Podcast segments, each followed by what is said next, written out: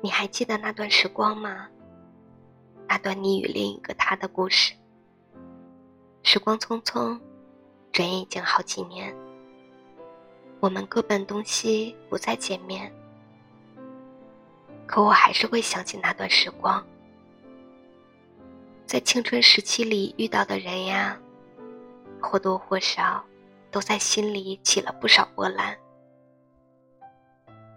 而那个你，却是青春的巨浪，突然之间涌来，让我措手不及，又无法摆脱你画的牢。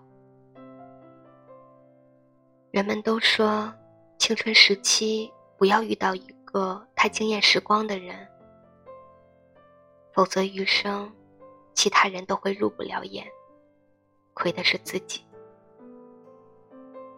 但是我觉得。若是在这样美好的青春，刚好遇到了你，却是一种难得的幸运。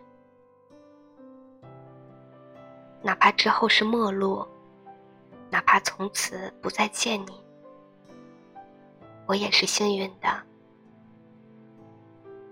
感谢那个你，惊艳了时光，烙印了余生。